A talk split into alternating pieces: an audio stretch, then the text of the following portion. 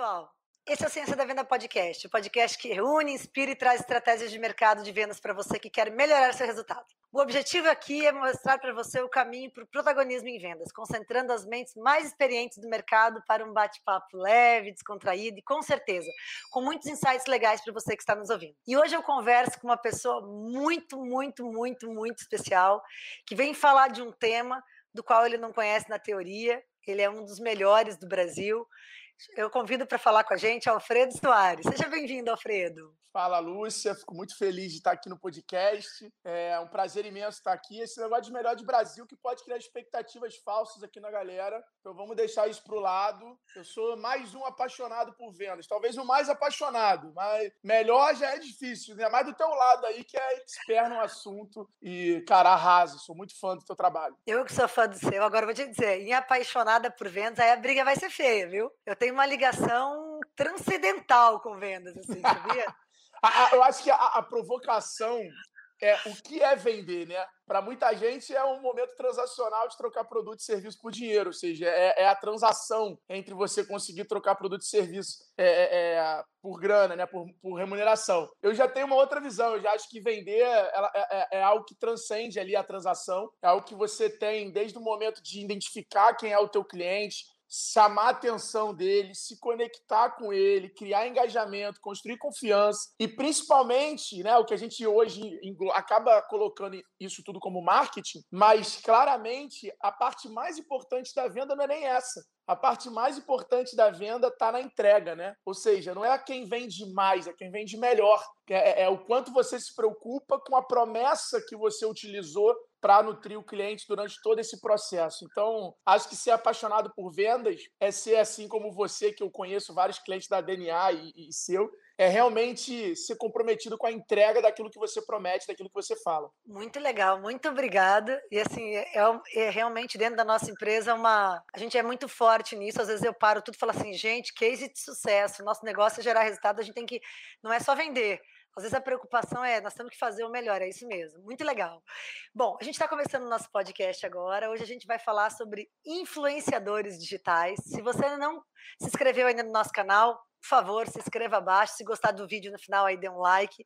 Também o Alfredo tem um canal com muitos, com milhares e milhares de seguidores. Se você não segue, ele também é um prazer e muito conhecimento que ele gera também no canal dele. Mas se apresenta um pouquinho, Alfredo, para eles. Quem é o Alfredo? Bom, eu sou empreendedor, como muitas pessoas que devem estar ouvindo a gente aí, apaixonado por vendas, é, estudante de publicidade, formado em publicidade, e comecei no mercado vendendo cartão de visita aos 17 anos, hoje tenho 33, é, sou autor do livro Bora Vender, do livro Bora Varejo, é, sócio e vice-presidente da Vetex, que é uma das principais plataformas de e-commerce do mundo. Sou cofundador e mentor do Gestão 4.0, que é a nossa empresa de educação aí com mais de 20 mil alunos na área de empreendedorismo, gestão, vendas, etc. E investidor anjo, apaixonado por desafios e por conviver com pessoas que me ensinam, que compartilham conhecimento, que não tem baias aí para estar tá debatendo sobre diferentes assuntos aí que vão fazer a gente se tornar um melhor vendedor.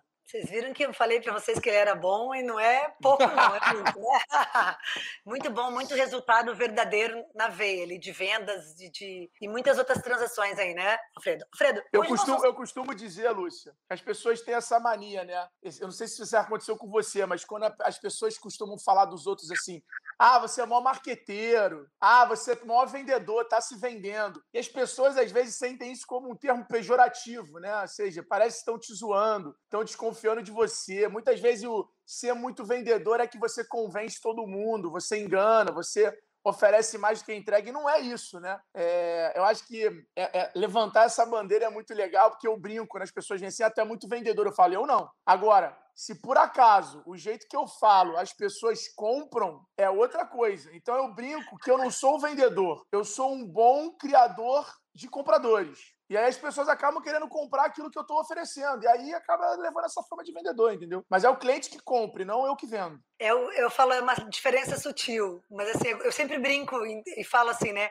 É como você tomar uma Coca-Cola com canudo. Você não puxa o refrigerante, ele que sobe. Você torna a pressão atmosférica no canudo zero e a pressão atmosférica, a pressão interna do canudo zero e a pressão atmosférica empurra o refrigerante. É isso que você está falando. Parece que é a mesma coisa, uma diferença sutil, mas é muito mas é diferente. Mas é muito diferente. Eu tenho, eu tenho uma história para contar, acho que é legal compartilhar essas histórias nesse tipo de, de, de, conteúdo. Que foi esse ano, no Ano Novo em Trancoso, eu encontrei um pessoal na, na, na, ali na confraternização de final de ano, né? Acabou juntando ali uma casa a outra, ainda estava muito com o negócio do Covid. E aí, quando eu encontrei, chegou um garoto e falou: Porra, eu te sigo, cara, teu conteúdo é super legal. Aí ele falou assim: Porra, aí ele chamou a namorada dele e falou assim: Amor, esse aqui é maior vendedor. Se der mole, ele vende areia da praia. Aí eu virei para ele e falei assim: Areia não, objeto decorativo que absorve energias negativas do ambiente e traz ali um pouco do ar e do espírito da praia pro teu, pro teu, pro teu canto. Ele falou: Aí, tá vendo? já estou querendo comprar um pote de areia. Então, acho que é, é, é, é, tangibilizando a diferença, né? Uma coisa é você, cara, quer comprar uma areia, a outra coisa é você exatamente construir aí esse valor e esse propósito, né, esse pertencimento naquilo ali, para a pessoa se sentir interessada por aquilo. Isso, ao longo do tempo, em qualquer negócio, em qualquer segmento, é muito mais sustentável. Né? Você tem consultoria, você sabe. O cliente bom é o que vem querendo a consultoria, e não aquele que você vai oferecer falando que pode ajudar, mas sim aquele que fala, cara, como você pode me ajudar? Essa mudança de pergunta muda completamente a ordem de negociação, a percepção de valor, o engajamento, na, na, naquilo que a pessoa está se propondo a fazer e por aí vai. Excelente. Alfredo, ultimamente todo mundo tem se interessado por influenciadores digitais. Puxa, eu quero ser influenciador digital, um bom profissional de vendas, independente da área, assim, ele depende de ter um, um, grau de influência. Cada vez mais essa influência, ela é digital. Como é que você enxerga a influência digital? Como é que você poderia dizer assim, de uma maneira genérica, de, ou com pilares, ou com pontos principais. Como, o que tem, uma pessoa tem que fazer, um profissional tem que fazer para ele se transformar em um bom influenciador digital? Quando as pessoas pensam em influência digital, parece que é alguém importante, que é um ator, e nem sempre é isso, né? Eu acho que não existe bom influenciador digital. Existe aquele cara que ele compartilha conteúdo, compartilha conhecimento e tem consistência. Ou seja, existe o influenciador digital ativo e o inativo. O que, que eu acho, Lúcio? Eu acho que a gente errou na palavra influenciador digital, porque eu acho que a influência é, ela é uma palavra que é quando você instiga alguém, é o merchandising antigamente, né? Ou seja, é a grande diferença entre você colocar o teu produto na novela sendo utilizado e você anunciar no comercial. Então a influência digital, eu acho que ela foi uma nomenclatura infeliz, porque o que eu vejo hoje na internet são pessoas que não são especialistas ou formadoras de opinião de algo, indicando coisas que elas recebem ou que elas é, recebem dinheiro para mostrar. Né? Então, acho que essa é a primeira questão. Acho que existem os indicadores digitais, aqueles caras que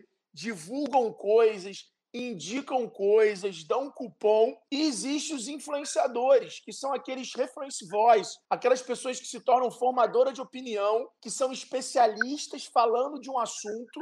E, na minha concepção, a influência acontece de você não indicar. Então, assim, eu estou aqui, tenho meu livro, meus livros estão, meus livros estão aqui atrás, né? Meu primeiro livro, meu segundo livro. Isso é influência digital, ou seja, eu estou mostrando o livro, eu posso pegar ele, estou comentando o nome, estou contando uma história e tal. Se eu pegar o livro e falar, galera, olha, esse livro aqui de vendas é excelente, muito bom, tal, arrasta para cima, eu estou indicando esse livro, eu não estou te influenciando. Então, para mim, o, a, a, diferença sutil, e que eu acho que nesse barulho de comunicação que a gente vive hoje acontece em vários temas, a influência ela tem que ser algo genuíno, orgânico, e ele tem que atingir o teu subconsciente. Então, um exemplo antigamente, aquela campanha da Coca-Cola no cinema. Então, a Coca-Cola aparecia no filme, tá, papá, ela não te falava, toma uma Coca-Cola. Mas ela fazia a Coca-Cola aparecer, ela mostrava o cara se refrescando e quando o cara saía do cinema, tinha uma máquina de Coca-Cola ali para ele. Isso é influência, tá? A influência não é eu arbitrar. Então,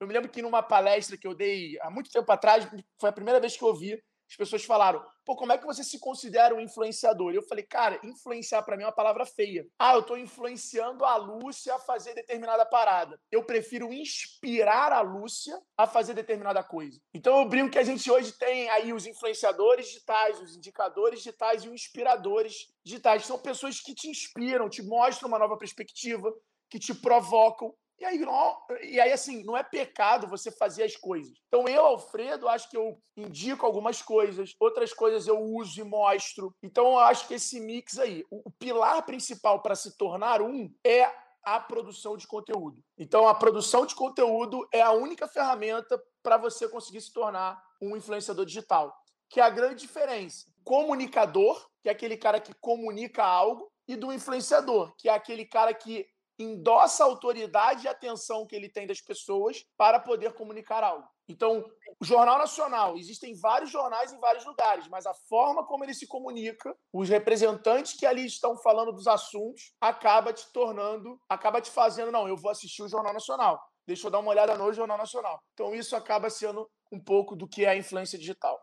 Muito legal, gostei dessa distinção que você faz de influenciador e indicador. Eu nunca tinha parado para pensar nisso, mas faz todo sentido. Não deixa de ser uma influência, né? num termo genérico de influência, mas quando você vai a fundo dentro do teu conceito faz um sentido é, é mais profundo, mais verdadeiro, mais genuíno. Legal. É, eu, eu, acho, eu acho que é, um, é, é segmentar, né? porque hoje em dia é, as palavras ganharam muitos significados e empregadas em momentos diferentes, elas te dão significados diferentes. Então, é tentar sair desse, dessa coisa mais generalista e tentar trazer uma coisa mais porque as pessoas acreditam que o influenciador tem que gerar venda, e não é. Muitas vezes o influenciador ele pode aumentar o teu awareness, ele pode aumentar a tua autoridade. Então, a grande sacada que eu posso compartilhar aqui com a galera, e eu já testei, é o uso da ferramenta de influência digital usada de formas diferentes, momentos da jornada do cliente diferentes, elas vão te dar um impacto muito diferente. Então, uma coisa é o cara que te gera audiência, ou seja, ele vai fazer muita pessoa se interessar por aquilo, mas ele não, mas aquelas pessoas não induzem ele. Perfeito. E essa questão de produção de conteúdo, o que você daria de dicas para quem quer aumentar sua capacidade de inspiração digital de outras pessoas? É, não é fácil construir conteúdo, dá trabalho, toma tempo, tem diversas formas de se produzir conteúdo. Você pode falar um pouquinho disso para gente, Alfredo? Posso. Eu acho que o principal dessa questão do conteúdo é você entender qual é a sua audiência. E aí a primeira decisão difícil é não vai agradar todo mundo. Você não vai. E você tem que entender a sua linha de conteúdo. E hoje a rede social se tornou algo muito poderoso, muito grande, muito diverso. Então você tem que entender, por exemplo, eu sei que frases motivacionais no meu Instagram bombam, que memes a galera se engaja, mas se eu comentar notícia, tem ali dentro de uma linha editorial os conteúdos que engajam, que, que, que é um match, é a audiência que está ali e a forma que ela me enxerga. Se eu vim tentar falar com conteúdo diferente daquilo, talvez tenha outra pessoa que ela siga que prenda mais atenção para ela daquilo. Então, acho que é esse jogo de você entender quem está ali, entender como a pessoa engaja, ou como ela quer receber aquele conteúdo, qual é o nível de profundidade que ela quer ter daquilo com você, e você conseguir ela fazer essa jornada, dela assistir teus feeds, dela assistir seu Reels, dela querer te acompanhar nos stories, dela valorizar o teu IGTV quando você postar algum vídeo, dela sair daquela rede para uma outra rede. Então, hoje, por exemplo, uma dica que eu dou para quem está assistindo: não tente jogar o, o, a audiência de uma mídia para outra. Porque o TikTok você costuma ver deitado, você costuma ver muitas vezes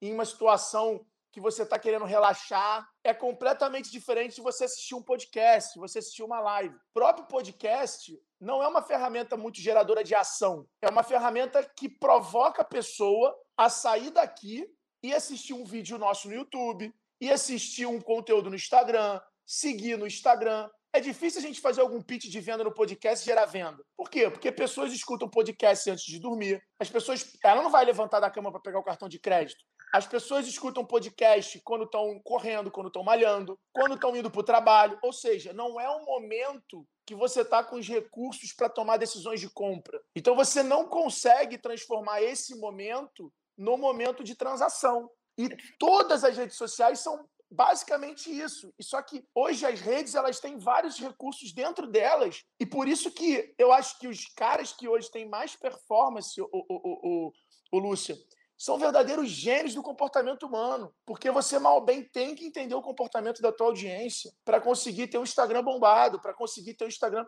Eu, outro dia estava numa reunião de uma empresa grande e olha o que, que aconteceu. Estou pegando aqui para me lembrar.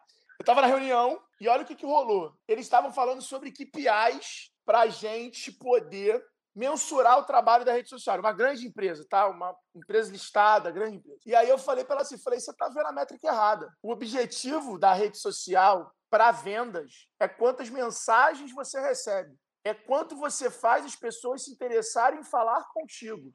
E não quem viu a sua mensagem. Quem viu a sua mensagem vai para a televisão. A provocação é quem respondeu, reagiu à sua mensagem. Então, talvez a gente olhe a rede social muito para quem ouve a gente. E o grande KPI é quem quer conversar com a gente, quem quer falar com a gente, perguntar para a gente. Então, isso muda muito a dinâmica desse trabalho. É verdade que quando quanto mais você engaja, as pessoas começam a te ouvir ou a te ver, ainda sem uma intenção de querer falar com você e te buscar, mas na medida que você vai, que a pessoa vai te ouvindo e aquilo faz sentido, isso faz com que ela levante a mão, né? Que ela queira falar com você, que ela que ela vá adiante, é um processo, né? Você vai seguindo ao longo da jornada do cliente em momentos diferentes. Exatamente. Eu gostei, eu gostei disso. Você tem quantos seguidores no, no Instagram, Fredo? 419 mil e espero depois desse podcast bater uns 500. Então Os todo 500. mundo vai lá, arroba Alfredo Soares, me segue lá para a gente trocar ideia. Excelente. E me diga uma coisa, como é que você chegou num número astronômico desses? Cara, é, eu não, eu, eu, não posso mentir que nunca foi planejado. Nunca foi planejado. Eu acho que foi uma coisa que foi ganhando corpo, foi ganhando corpo e acabou se tornando uma realidade. No início, eu lembro que eu achei divertido. Então eu comecei a postar muitas coisas ali. Na época ninguém postava de trabalho. O Instagram era muito foto quem postava foto mais linda. E eu postava muita foto de trabalho, de eu trabalhando, de eu no computador. E aquilo era uma maneira, talvez, de eu reverberar um preconceito que eu tinha de que eu não ia ter sucesso, de que eu era muito assim, muito acelerado, muito tal. E aí eu fui criando essa, essa, essa fisioterapia mental, essa psicologia de, ah, vou mostrar que eu estou trabalhando até tarde, que, porra, é difícil e tal. E aí as coisas foram indo, clientes foram seguindo, eu comecei a dar muita palestra, e aí a palestra as pessoas acabavam se conectando através do Instagram. Foi bem ali na modinha do Instagram, eu estava dando palestra. Eu lembro que eu comecei com o Instagram em 2012, tá? 2014 foi quando eu comecei a realmente ter ali 100 pessoas me seguindo, tá? Eu lembro que eu comecei com a conta fechada, enfim. É... E aí aí, Lúcio, teve alguns momentos, igual startup, né? alguns pontos de alavanca. Um desses pontos eu lembro que foram as palestras, e aí eu, che... e aí eu, eu participei de uns sorteios na época. Não, Aí eu, eu, eu, botei bot, botei uma ferramenta de bot que ficava seguindo e seguindo as pessoas. Essa foi a minha primeira fo forma de crescer. Assim comecei o crescimento. Aí depois eu cheguei a uns 50 mil assim. Dos 50 aos 100, eu participei de alguns sorteios. Começou a modinha dos sorteios tal, eu participei de sorteio. Dos 100 aos 200, eu lembro que foi uma. Dos, é, dos 100 aos 170, eu me lembro que foi, uma, foi o livro então eu lancei o livro, é, comecei a promover conteúdo, então eu começava a fazer conteúdo promovido e comecei a botar, a, comprar roupa, né? Então comecei a fazer muita campanha com influenciador para minha empresa que me marcava também. Assim eu cheguei aos 200. Dos 200 para os 420 foi aumento, foi gestão 4.0, ou seja, muito aluno, curso online, etc e tal. Lives que eu comecei a fazer na pandemia, o segundo livro é... e muitas campanhas de e-book, de engajamento, participações em podcasts, entrevistas, é, é, foi fazendo eu também crescer de forma acelerada. Então, a fórmula foi basicamente essa, nunca houve uma estratégia do, do zero a um milhão, como eu vou fazer. O que eu falo para todo mundo, e eu tento fazer esse exercício, é todo ano, todo ano, tentar pensar numa maneira de qual vai ser o storytelling, a frequência, o tempo de dedicação e a linha que vai adiantar. Por exemplo, esse ano é o Rios. Né? Os rios de meme que eu estou fazendo têm acelerado muito o crescimento do meu Instagram. Então, você tem que estar tá ali também se adaptando à sua estratégia ao que o, a ferramenta está te proporcionando. Você acha que a pessoa que está começando a sua estratégia ou que está no meio já desse desenvolvimento, eu vejo assim as pessoas e as empresas tentando em todos os canais simultâneos. Elas querem ser boa no Instagram, elas querem ser boa no YouTube. Existe uma sinergia na tua visão sobre isso ou você acha melhor focar em um público e uma estratégia para quem está começando a buscar vamos supor, os primeiros, até os 50 mil, diria para você? Eu acho que os primeiros 50 mil você não tem que ficar, talvez, tão preso a métricas, você tem que é, ter uma capacidade muito rápida de reação e provavelmente você não tem que se preocupar tanto com engajamento ou com conteúdo, e sim com a consistência. É, e ficar muito atento às mensagens dos momentos. Então, paredão da Carol com K, porque tudo isso que está no momento hypado você consegue engajar. Então, você tem que acabar pegando algum engajamento do outro e se fazer presente. Então, comentando foto de pessoas legais que têm a ver com o teu público sempre, curtindo essas fotos. É... Eu acho que esse aí é o primeiro, primeiro caminho aí do 0 aos 50. Muito legal, muito legal mesmo. Mas eu acho que o primeiro é o do 0 ao 10, né? Eu acho que é, hoje o Instagram acho que é 0 ao 10, aí depois eu acho que é do 10 aos 50, aí depois é do 50 aos 100, aí passou de 100, você tem aí a meta dos 300k, depois dos 500k, aí depois dos 500 é ali na casa dos 700, e aí depois é o, é, é, é o tranche de um milhão. Porque é muito engraçado, as coisas que você vai fazendo vão tendo maior repercussão. Só que é uma matemática louca, porque você tem mais autoridade de repercussão, então você começa a fazer o motor girar muito mais rápido, você começa a ter que se preocupar com quanto você perde de seguidor, porque isso acontece, e, consequentemente, você começa a ter que ir fora daquela rede social para as pessoas te conhecerem e começarem a te seguir naquela rede. Então você vai começando a ficar multiplataforma. É... E uma coisa legal é que você não aumenta seguidores, só aumenta o teu poder, né? É o contrário, você aumenta a sua força e o seu poder diminui, porque o Instagram entrega teu conteúdo para menos gente. Então é, é, como se você ficasse mais forte, só que com menos, menos luta no ano, sacou? Você não consegue mais entrar no ringue com quem você quer, a hora que você quer, porque você tem que agora é igual o lutador de boxe, né? Ele, quanto melhor ele fica, menos luta por ano ele faz. É completamente irracional. O cara ficar grande, famoso, ganha muito dinheiro e luta menos. É a mesma coisa o UFC. O cara paga, as pessoas pagam ele para não lutar, para ele lutar menos. É o Instagram, é. ou seja, quanto maior, cara, mais assertivo você tem que ser na comunicação, porque você vai ter menos engajamento. Você me falou no, numa live que a gente fez no Instagram que o número de lives que você fez em 2020 353, é verdade. É verdade. É verdade. Todos os dias do ano, praticamente, você fez live. Todos os dias. Começou em meados de final de março e foi até novembro, Black Friday, insano. Tinha dia. Um dia eu fiz 10 horas e 36 minutos de live, em um dia. Dentro do teu projeto mesmo de, de influenciador, criei, de inspirador. Eu criei um movimento Bora Varejo, focado em ajudar os varejistas. Então, eu fiz um kit com livro de graça, plataforma grátis, conteúdo grátis. E aí as pessoas participavam das lives, ganhavam acesso a esse movimento. E aí a coisa foi, foi viralizando. Muito legal. Bom, a gente está fechando o nosso podcast e eu queria que você desse algumas dicas finais aí para quem está nos assistindo. Assim, você não só sabe tecnicamente muito sobre as ferramentas, mas eu acho que você tem uma atitude que, que muda tudo. Você está sempre cheio de energia, com muita vontade de fazer, sempre tudo que você é convidado é sim, vamos para frente, vamos lá, inspira. De onde é que vem essa energia? O que, que você dá de dica nesse sentido? Não é fazer só, mas fazer como você faz, de coração, fazer de alma. Como é que é isso? Ah, cara, eu, eu, escuto muito isso. Até o meu próximo livro agora, eu estou fazendo dois livros, né? Estou escrevendo um livro com o Nizam Anais, que é Todos Somos Uma Marca, falando um pouco sobre essa, essa nova mídia, né? essa descentralização da comunicação. E o segundo é com o Joel J, Energia Inesgotável, que é falando um pouco desse lado que as pessoas sempre se identificaram muito comigo. Mas eu acho que é, cara, é, é, é, é ser feliz com o que eu faço, é, é, é se propor a fazer, a me envolver com aquilo que eu gosto, aquilo que eu me sinto bem, que eu gosto de fazer. É, nunca. Ah, Alfredo, sempre foi assim? Não, óbvio que não. É óbvio que às vezes você vai me encontrar no evento cheio de problema, meio puto, e, e, e eu fico sentindo que as pessoas falam: Porra, Alfredo, tá com cara de cansado. Aí eu falo: Porra, não pode ter um dia também que eu tô assim, que eu já vem falando. É, e é impressionante. Se eu saio na rua um dia meio assim, que eu tô deprê, todo mundo me para e fala: Pô, tá com cara de cansado hoje, hein, cara? Tá cansado, hein? E às vezes eu não tô cansado, eu falo, cara, eu não tô cansado, só não tô, porra, sorrindo, feliz e tal.